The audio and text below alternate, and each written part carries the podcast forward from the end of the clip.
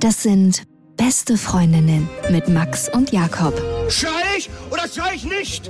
Und du sagst es mir nicht, aber ich schrei aber nicht. Leg mich doch am Arsch. Der ultra ehrliche Männer-Podcast. Hallo und herzlich willkommen bei Beste Freundinnen. Euer Abführmittel für die Ohren. Mm. Yes. Betrunkener Betrug heißt diese Folge und es ist eine Hörermail-Folge. Das heißt, wir werden hier ein paar Hörermails beantworten. Es kamen richtig, richtig lustige Sachen rein. Aber erstmal, um uns auch richtig einzustimmen darauf, kennst du die Medienlache? Ja, ich kenne sie von dir. Wann hast du die das letzte Mal gemacht? Ich ja, mach die gar nicht. Wirklich nicht? Ich Brauchst du bin ein authentischer Lacher. Das stimmt. Leider. Aber ich finde, man braucht sie ab und zu mal, die Medienlache in so Fällen. Ist dir mal aufgefallen? Im Dating-Game brauchst du die wahrscheinlich Ey, oft, weißt, oder? Du, weißt du, woran ich merke, dass eine Frau mich mag?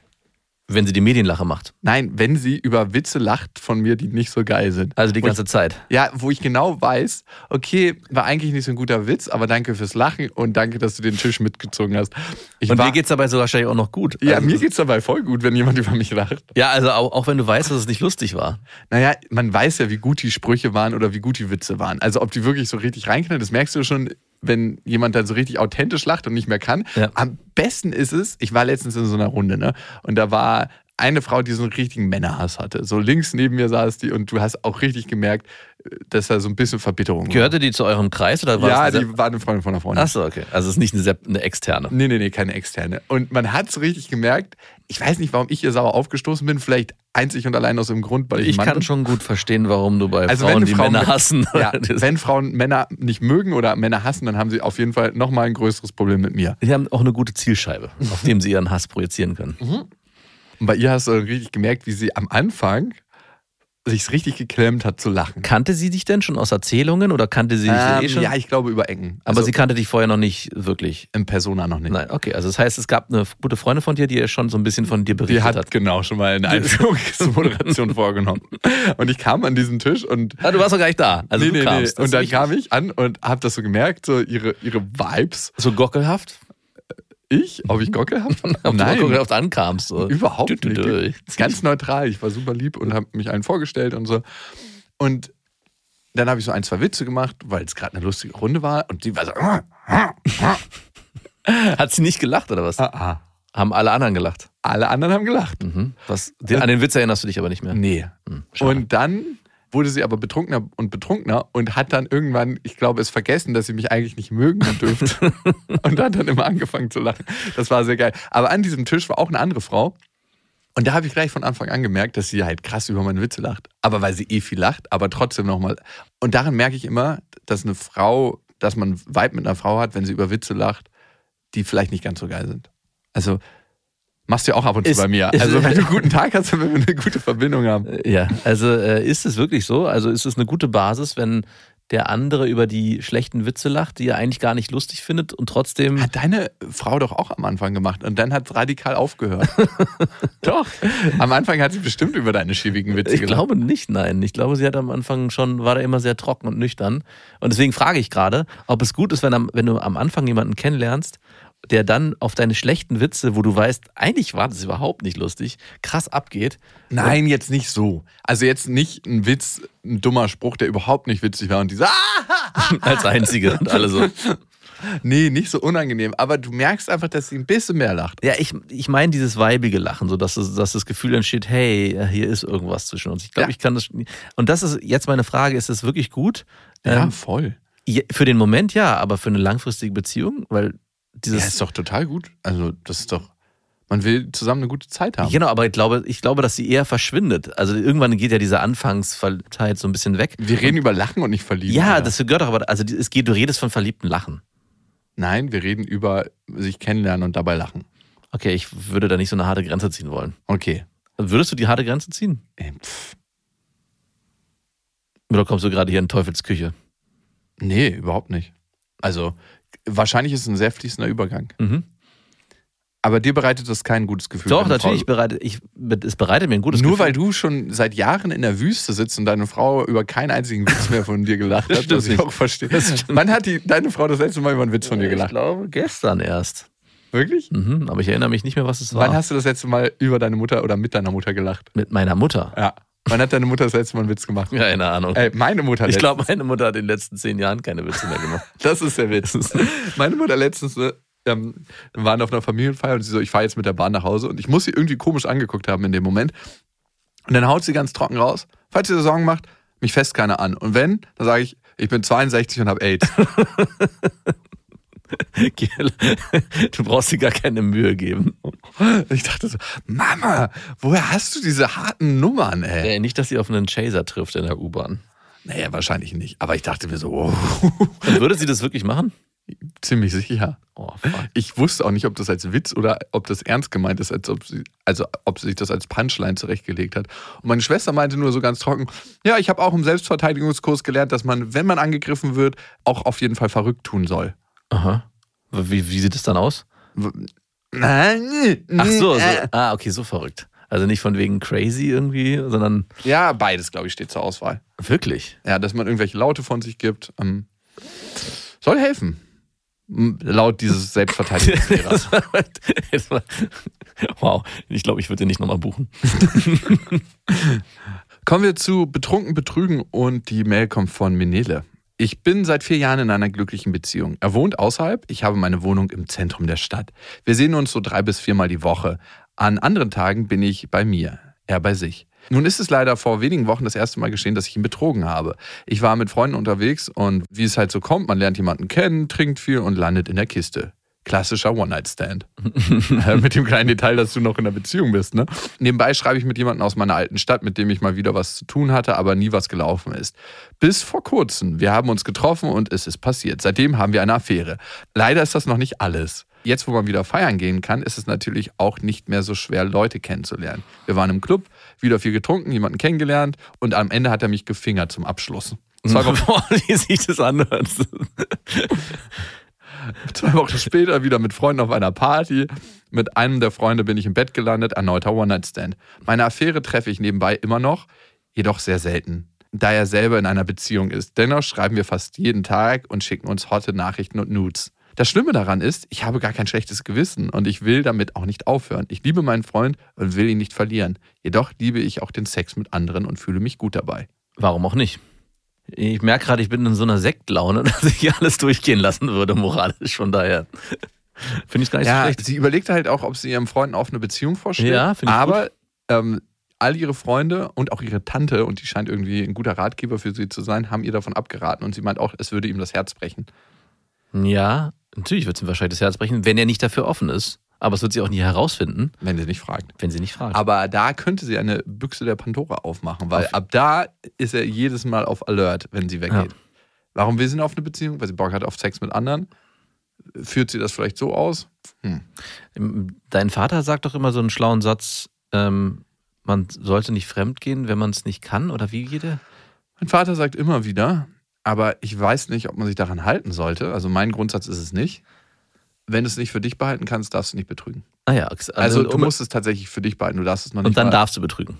Nein. Würde der Umkehrschluss sein. Das verschwöre ich daraus, das ist ein Ratschlag. Also wenn du es für dich behalten kannst, darfst du betrügen. Richtig?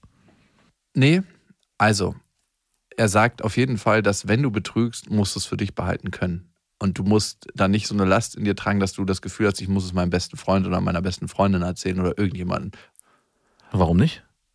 Weil du dann damit nicht umgehen kannst. Weil du dann eigentlich ein Gefühlschaos in dir auslöst durch das Beziehung und du musst nach außen hin irgendjemand, mit irgendjemandem sprechen, um diese Gefühle einzuordnen. Wenn es aber was für dich ist, wo du sagst, hey, ist nur Sex, mache ich, fertig, ciao, dann, laut seiner Aussage, kann man es durchführen. Das ist ein schwierig- schwieriger Tipp im Alltag, muss ich sagen. Ja, super krasse These und ich halte davon auch nichts, aber das ist halt so seine Herangehensweise. Also das würde bedeuten, wenn ich das nochmal mir auf der Zunge zergehen lasse, dass Betrügen in seiner Welt okay ist, wenn man, wenn der moralische Kompass, den man in sich trägt, der nicht, nicht ganz sauber ist. Ja, also ich habe da ein paar Auffassungen zu. Ich glaube, und ich meine, ich habe auch schon mal eine Freundin betrogen von mir. meistens am Ende der Beziehung oder eigentlich immer am Ende der Beziehung, wo ich gemerkt habe, die Beziehung läuft nicht mehr und das war so meine Exit-Strategie. Mhm.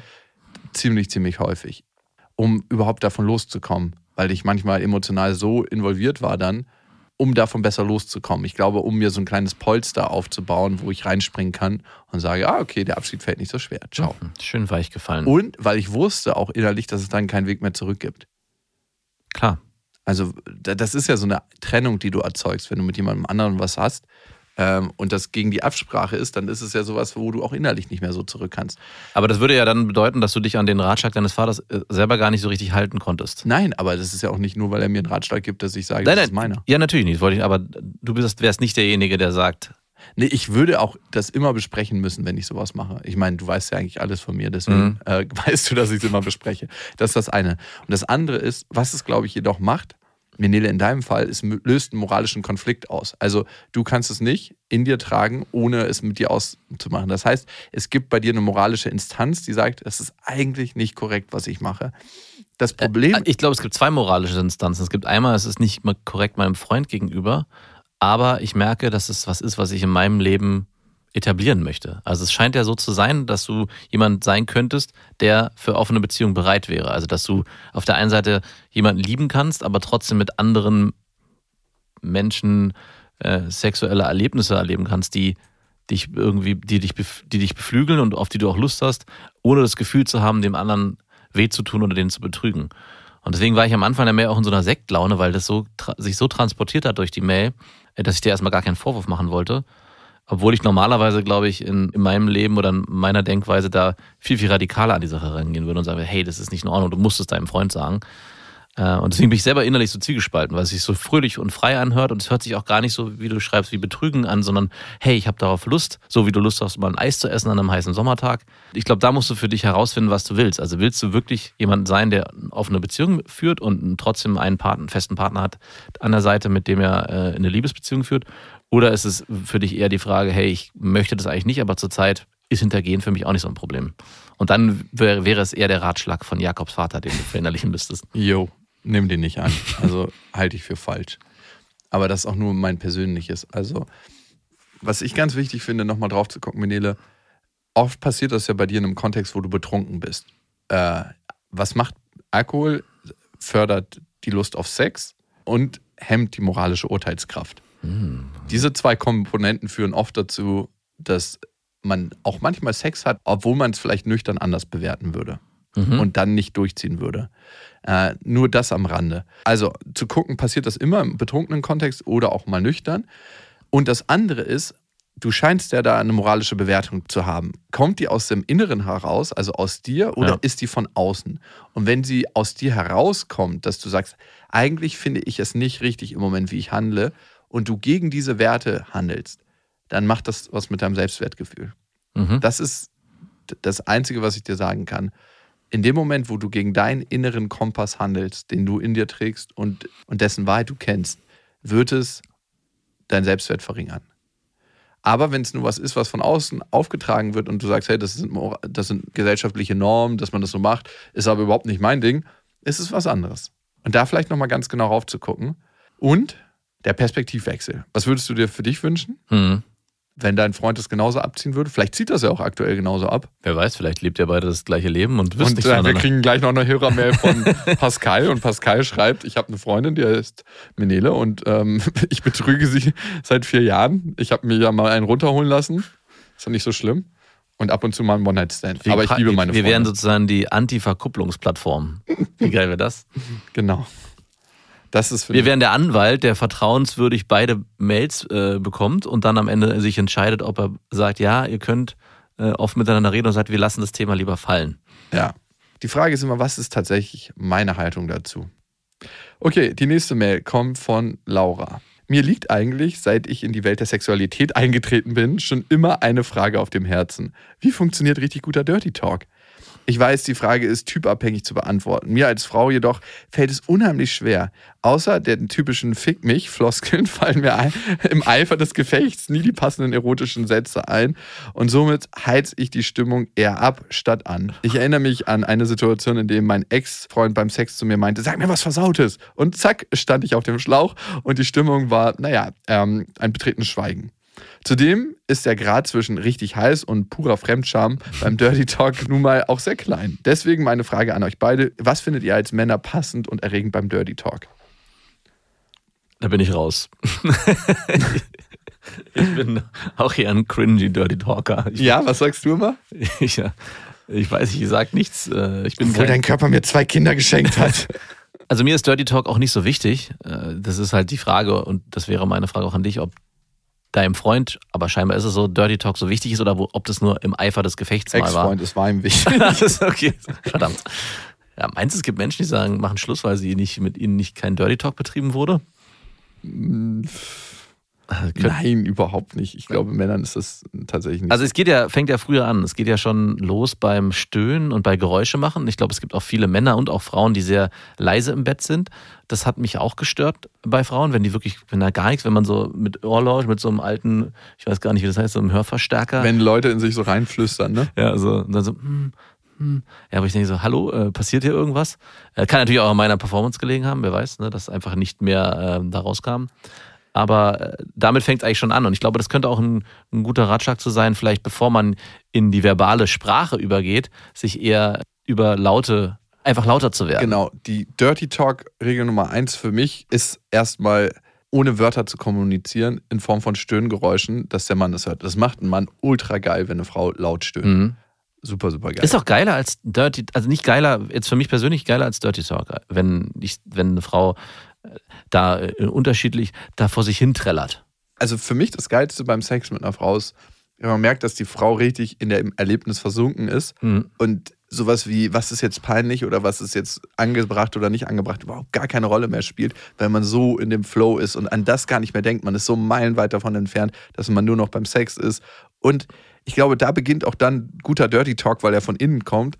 Egal, worauf die Frau dann Bock hat, alles macht den Mann eigentlich an. Wenn sie sagt, leck mich, fick mich in alle Löcher, fick mich richtig hart, ich komme gleich, du machst mich so feucht, du riechst gut, ich liebe, wie dein Schwanz aussieht. Was auch immer dann kommt, kommt auch authentisch. Mhm. Es kann natürlich helfen, wenn man sich ein paar Sätze vorher mal überlegt, wenn man ein total großes Problem damit hat, weil die Erfahrung als solches dann zu sagen, diese zu sagen und zu merken, da kommt keine komische Reaktion, kann auch helfen, das natürlicher werden zu lassen. Also was du gerade gemacht hast, ist eigentlich ein guter Tipp, nämlich zu beschreiben äh, mit Worten, was gerade passiert. Also du hast ja Mhm. gesagt, hey, das, du machst mich gerade total feucht oder Du hast mich trocken. du machst mich trocken, wäre vielleicht nicht, aber auch dieses Fick mich kommt ja auch eigentlich aus einer Emotion und dem Gefühl hervor, dass es passiert ja gerade eh schon. Warum muss man das benennen? Aber es ist ja eigentlich die, mich, dich. die Beschreibung dessen, was sich gerade so gut und so richtig anfühlt. Und ich glaube, hilfreich könnte es sein, in, in dem Moment darauf zu hören, was passiert hier gerade, was fühlt sich gerade gut an und das dann auch zu benennen. Ja, zu verbalisieren, Genau. ganz genau. Also, weil am Ende ist es nicht mehr und nicht weniger,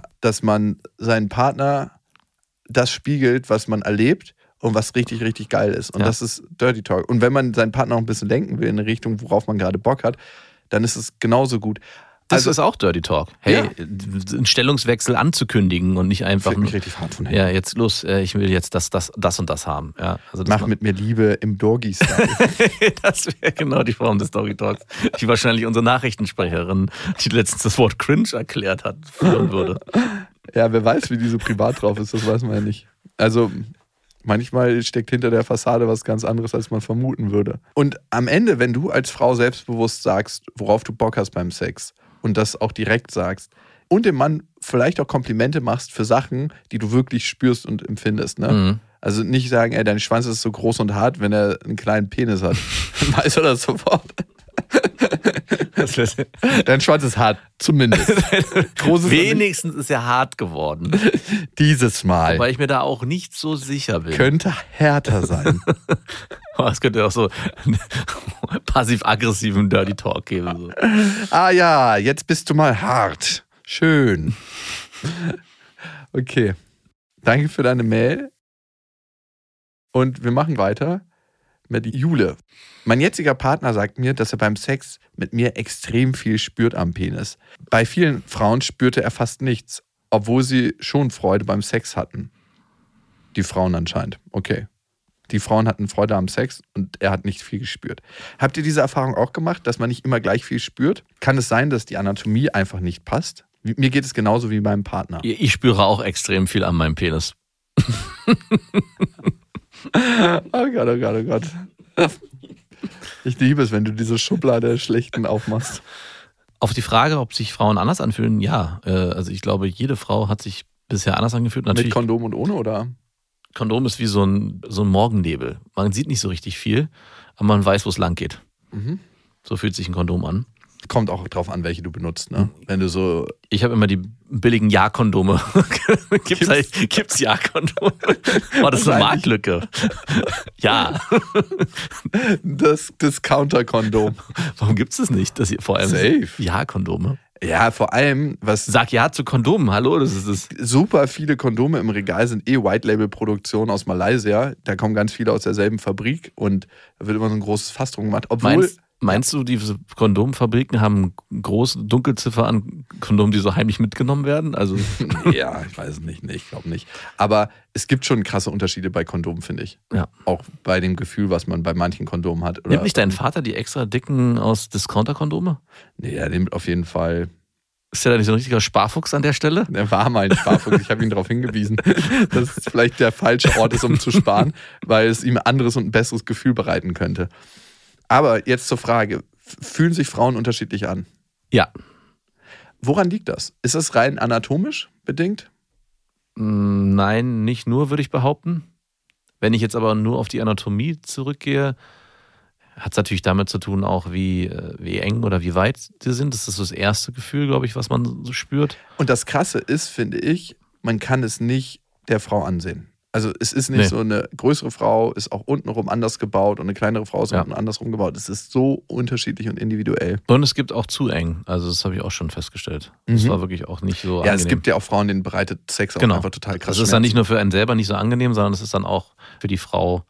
Ist, der Sex ist dann auch immer eine, mit viel Vorarbeit verbunden. Ich formuliere ja. es mal so. Ein langes Vorspiel. Mhm. Ja. Mhm, hatte ich auch schon zweimal. Ja. Ich glaube aber nicht nur, dass es die Anatomie von einer Frau ist, wie es auch die Anatomie von einem Mann ist, ähm, die gut zusammenpassen kann. Es gibt manchmal einfach so Perfect Matches. Hatte ich ein paar Mal in meinem Leben, dass ich dachte so, wow, das passt richtig gut zusammen. Und die Frauen, mit denen ich dann war, haben mir das auch gespiegelt. Also, dass es einfach so ein Perfect Match ist. Hast du dann danach auch mit den Sportarten ausprobiert, so Tennis oder so? Dass man da, ob man da auch so gut harmoniert, ja. so äh, im Double spielen meinst du? Zum Beispiel, ja. Ja, nee, habe ich nicht. Hättest mal probieren sollen. Aber ich glaube, diese anatomische Passung wird verstärkt, wenn man emotional irgendwie gut zueinander passt. Auf jeden Fall. Weil man sich dann auf dieses Gefühl, was in dem Moment entsteht, noch krasser einlässt.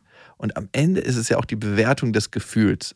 Also wie bewerten wir das Gefühl, was entsteht? Und bei manchen Frauen kann eigentlich physisch ein ultra geiles Gefühl entstehen, aber wir lassen uns auf dieses Gefühl nicht ein, weil wir für die Frau nichts empfinden oder weil wir denken, oh, das ist jetzt einfach nur mal schnell Sex, ciao. Und dann ist es nur das Reibungsgefühl, was übrig bleibt. Genau, und das ist nicht viel. Mhm.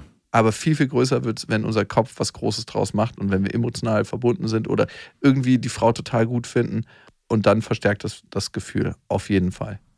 Die nächste Hörermelder interessiert mich deine Meinung zu, Max. Es wird ein bisschen ernster, aber bevor wir dazu kommen, empfiehlt diesen Podcast gerne weiter. Also wenn ihr bei dem Podcast ein bestimmtes Gefühl bekommt und möchtet, dass eure Freundinnen und Freunde das Dann ist das nicht nur anatomisch begründet. es ist auch emotional. Dann empfehlt diesen Podcast und empfehlt gerne die aktuelle Folge, weil ich würde auch nicht wollen, wenn ich jetzt jemanden treffe, dass er die Version meiner selbst vor sieben oder acht Jahren kennenlernt. Oh, bitte nicht. Oh Gott. Oh Gott. Es wurde jetzt gerade erst das Wort cringe zum Jugendwort des Jahres erklärt und wenn ich mir unsere erste Folge anhöre. Cringe. Cringe, definitiv. So, was sagst du zur nächsten Mail? Geschickt an beste.bestefreundin.de. Achso, by the way, äh, wir sind jetzt viel aktiver auf Instagram. Instagram. Instagram. Wir haben letztens erst eine Live-Session da gemacht. Mhm. So, jetzt echt mal Butter bei die Fische. Beste.bestefreundin.de. Der Daniel hat geschrieben. Als erstes möchte ich mich für euren Podcast bedanken. Er hat mich auf meinem bisherigen Lebenswandel begleitet und regt mich immer zum Nachdenken an. Ich habe in meinem bisherigen Liebesleben immer nach demselben Muster gelebt und wurde dementsprechend auch immer nach demselben Muster enttäuscht. Huh, aufgrund der gestörten Beziehung zu meiner Mutter hatte ich immer den Zwang, Frauen zufriedenzustellen und Erwartungen zu erfüllen. Das haben sehr, sehr viele Männer, by the way. Ich habe mich selbst nie für gut genug gehalten und hatte das Gefühl, ich muss mir die Zuneigung und Liebe von Frauen verdienen. Was mich natürlich nach kurzer Zeit immer unattraktiv gemacht hat. Meistens ging meine Affäre nach kurzen Monaten zu Ende. Ich habe dann ewig darunter gelitten und in Selbstmitleid gebadet. Letztes Jahr habe ich eine Frau kennengelernt, mit der ich eine wunderschöne einjährige Beziehung geführt habe, die mich emotional und psychisch reifen lassen hat. Vor kurzem hat sie mit mir Schluss gemacht, was mich sehr belastet, aber ich bin zum Glück nicht in mein selbes Muster verfallen, was ich zumindest bis dahin dachte. Ich führe seit ein paar Wochen eine Affäre mit einer Frau, bei der mir direkt klar war, dass meinerseits keine Gefühle da sind. Wir haben eine sehr animalische sexuelle Beziehung und schnell wurde klar, sie will mehr. Sie ist unsicher, erdrückt mich und sie ist sehr fordernd. Sie spammt mich den ganzen Tag zu und will meine gesamte Freizeit verplanen und mich nicht mehr loslassen. Ich spüre immensen Druck und eine innere Unruhe, die mich fertig macht. Ich will diese Affäre unbedingt beenden, aber bringe es einfach nicht übers Herz. Ich fühle mich wegen den Dingen, die ich mit ihrem Bett angestellt habe, verpflichtet, ihr mehr zu geben. Okay. Oh Gott, oh Gott. Was hat er denn angestellt? Ich weiß, es gibt noch die guten Männer. Ich will nicht. Ich weiß nicht, ob es an meinem Muster liegt, sie zufriedenzustellen oder ob ich einfach zu feige bin, es äh, mit ihr zu beenden. Ich frage mich ernsthaft, ob ich es jemals schaffen werde, mich selbst zu lieben und zu dem zu stehen, was ich will. Mich würde wirklich interessieren, was er da im Bett veranstaltet hat. Ja, Daniel. Also, was kann einen denn dazu verpflichten, Das- mit einer Frau zusammenzubleiben? Was das hast ist du denn da gemacht? Ein wichtiger und essentieller Anteil in der Mail, der fehlt. Ja, ey, vor allem hatte sie anscheinend auch Bock drauf, also verpflichtet dich da gar nichts. Also, Daniel, das Muster, was du da beschreibst, ne, ist ein sehr, sehr klassisches Muster, was sehr viele Männer in sich tragen und warum für viele Männer Beziehung als solches auch anstrengend ist. Also, ähm, im Aufwachsen mit einer vielleicht Mutterbeziehung, die in einer bestimmten Abhängigkeit war, die vielleicht auch übergriffig war, die vielleicht auch emotional belastend war, aus dieser Situation entwickeln viele Männer ein Muster. Ich muss etwas tun, um der Liebe meiner Mutter würdig zu sein. Hm. Ich muss etwas tun, um meine Mutter glücklich zu machen. Meine Mutter ist immer so schlecht drauf, wenn sie nach Hause kommt. Und als Sohn und aber auch als Tochter, wir können jetzt nur aus der Männersicht sprechen, ist es oft so, dass wir dann natürlich wollen, dass unsere Mama glücklich ist und zufrieden und deswegen machen wir was, stellen wir was an. Und dieses Muster kann sich auf eine Beziehung mit einer Frau übertragen. Das ist ganz, ganz natürlich. Ich bin dafür verantwortlich, dass die Frau glücklich ist. Hey, Daniel, du warst, bevor du diese verdammte Frau kennengelernt hast, nicht für sie verantwortlich und du bist es danach auch nicht. Und das Allerwichtigste, du bist in der Beziehung oder auch in der Affäre nicht dafür zuständig, dass die Frau glücklich ist. In dem Moment fängst du an, dich zu verbiegen. Und ich kenne das von mir selber und deswegen sind für mich Beziehungen manchmal anstrengend, weil ich auch das Gefühl habe, hey, die ist heute richtig schlecht drauf von der Arbeit, äh, was kann ich tun? Ich bin ein richtig krasser Carer. Wirklich? Denkt man gar nicht, ne? Aber nur bis zu dem Punkt. Wo es mir zu anstrengend wird. Mhm. Genau. Und dann wird sich eine neue gesucht. Also das war das alte Muster. Ja, vielleicht. Also, Aber um auf deine Nummer zu kommen, was aber passieren könnte, wenn wir ihm jetzt den Rat geben, hey, grenz dich ab, versuch da auf dich und deine Gefühle und deine Bedürfnisse zu achten, dass er sich noch attraktiver macht. Weil Ja. in dem Moment, wo er sich natürlich absolut verknechtet vor seiner Affäre, äh, entsteht bei, dir, bei ihr wahrscheinlich auch das Gefühl, hä, obwohl sie ihn will, ja, so richtig, weiß ich nicht, ist er, äh, ich will ihn zwar, aber er könnte auch ein bisschen mehr Rückgrat zeigen. Und in dem Moment, wo du dich wieder mehr abgrenzt, wirst du attraktiver für sie und es wird wahrscheinlich dann noch schwieriger von ihr, sich von ihr abzugrenzen, weil das, sie, sie noch mehr an dir zerren und ziehen wird. ja. Also, was ganz, ganz wichtig ist in der Beziehung, und das lerne ich immer mehr, ich gucke, was man nicht so denken würde, glaube ich, wenn ich manchmal erzähle, ganz oft auf das, was will denn die Frau? Weil ich dieses Muster unglaublich krass eingeatmet habe. Ne? Ich bin mit einer Mama groß geworden, die für mich vielleicht nicht so verlässlich war. Mhm. Und deswegen musste ich immer ganz viel dafür tun, Damit sie verlässlich bleibt? ja, und um meine Beziehung zu ihr zu sichern. Ah, damit, ah, damit die Beziehung verlässlich bleibt. Genau, weil das ist ja das, was mich am Leben erhält als Kind. Ja. Und dieses Muster habe ich übernommen und deswegen gucke ich ganz oft darauf, äh, was könnte jetzt die Beziehung oder was könnte die Dynamik verbessern wieder. Bis Wür- ich die Schnauze voll habe. Würde deine Ex-Freundin das auch so beschreiben? Ich glaube gar nicht, dass sie es so bewusst wahrgenommen hat. Also ich bin schon ein eigenständiger Mensch und trotzdem ist da ganz viel dabei, immer noch, ey, ganz ehrlich. Also, kleines Beispiel. Aber ganz kurz, das würde ja bedeuten, deswegen frage ich deine, äh, zu deiner Ex-Freundin diese Frage, dass du am Anfang der Beziehung krasser Carer gewesen bist. Und jetzt würde bei deiner, deine Freundin auch immer sagen. noch. Ja, stimmt. Also, immer noch. Auf einer anderen Ebene, aber wie sie sich Ja, wahrscheinlich ich habe selbst mich gewünscht hat. emotional krass losgelöst Mm. und abgegrenzt, aber, Aber- ich bin immer noch ein totaler Carer. Das Aber ke- kehrst du für deine Affären und Beziehungen, die du jetzt führst, auch auf, em- im, anfänglich auf emotionaler Ebene oder auf anderen Ebenen? Mhm, Ich merke, sobald mir eine Frau emotional wichtig wird, fange ich an, dieses Muster einzuschleifen. Also, dass ich anfange, mich zu sorgen, um sie zu gucken, dass es ihr gut geht.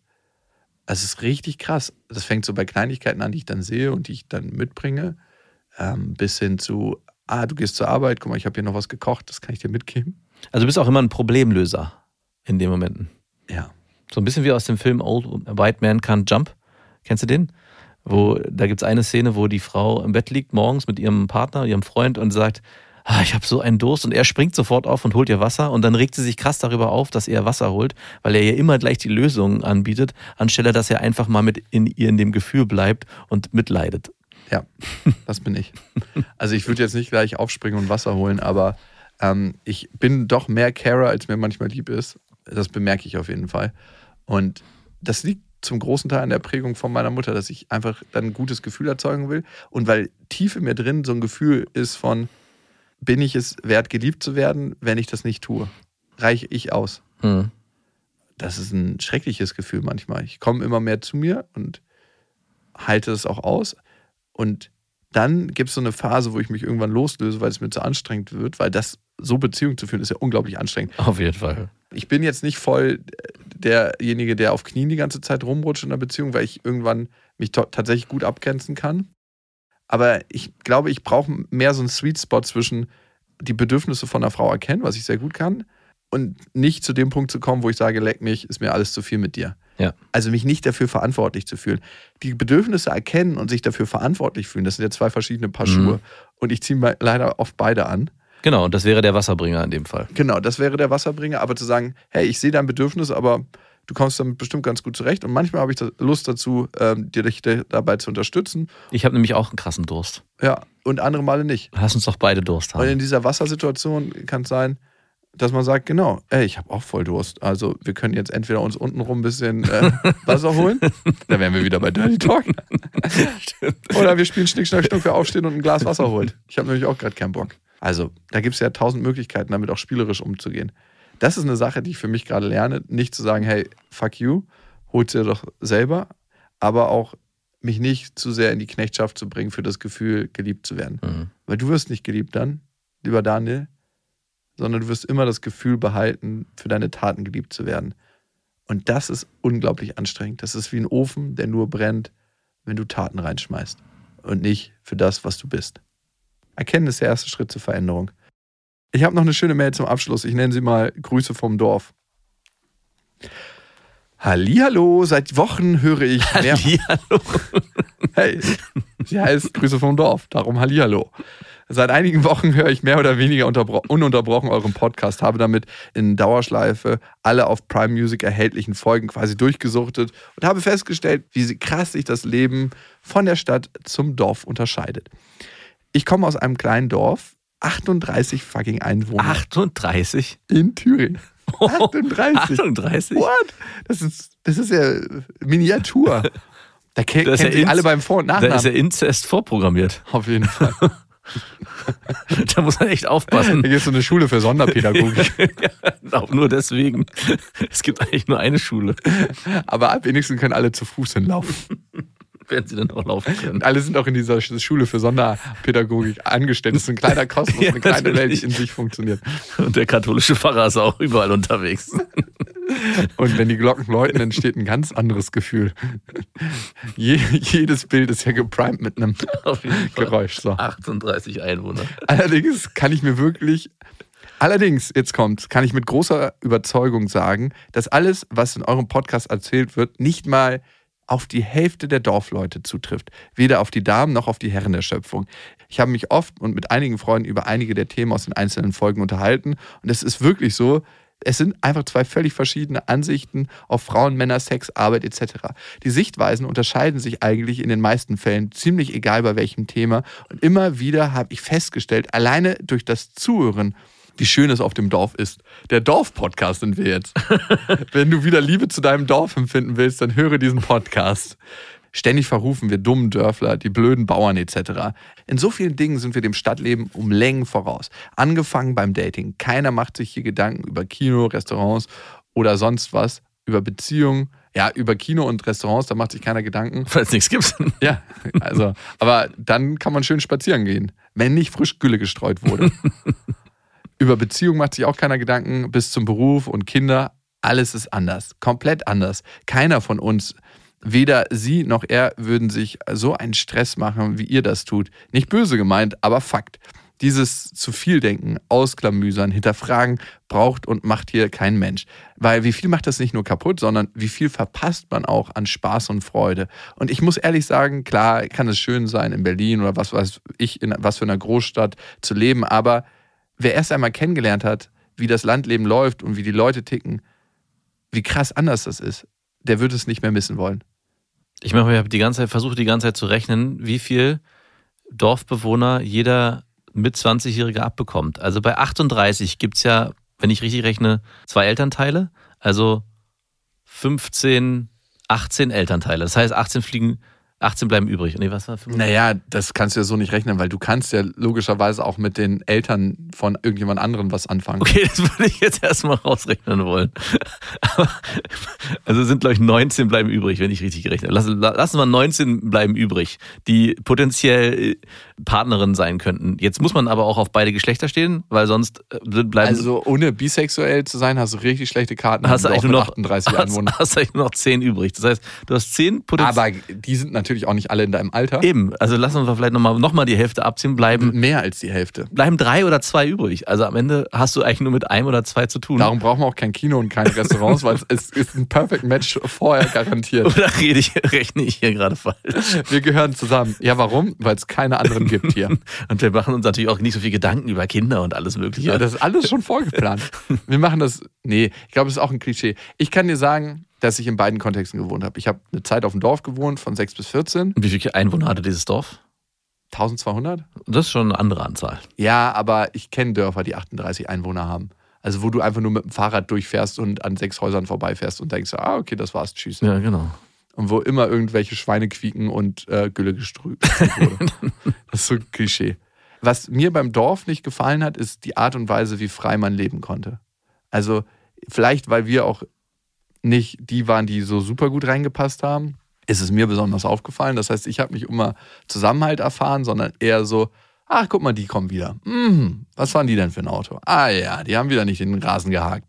Und das sind meine Erfahrungen vom Dorf. Ich glaube, Dorfleben kann auch ganz anders sein, aber ich habe das als nicht so was Schönes für mich abgespeichert. Aber es ist schön zu hören, dass es für dich ein Ort von zu Hause ist. Was ich an der Stadt nicht mag, ist, dass es so schnelllebig ist in bestimmten Punkten, dass gerade Berlin so ultra krass pumpt und anstrengend ist. Mhm. Und dass es so eine krasse Unverbindlichkeit gibt. So, fuck it, es gibt so viel Auswahl, du kannst mir gestohlen bleiben. In allen Bereichen. In allen Bereichen. Also in allen Bereichen ist es einfach so, ja, gute nicht, ciao. Und ich überstreiche die Erinnerung an dich mit zehn neuen Erfahrungen. Mhm. Und irgendwann ist so viel Farbe an den Hauswänden, dass sie nur noch von der Farbe getragen werden. Und dann kommt ein großer Regen und spült alles weg. Ab ins Dorf. Weiß ich nicht. Du bist ja auf dem Dorf. Ja. Das waren Beste Freundinnen mit Max und Jakob. Jetzt auf iTunes, Spotify, Soundcloud, dieser YouTube und in deinen schmutzigen Gedanken.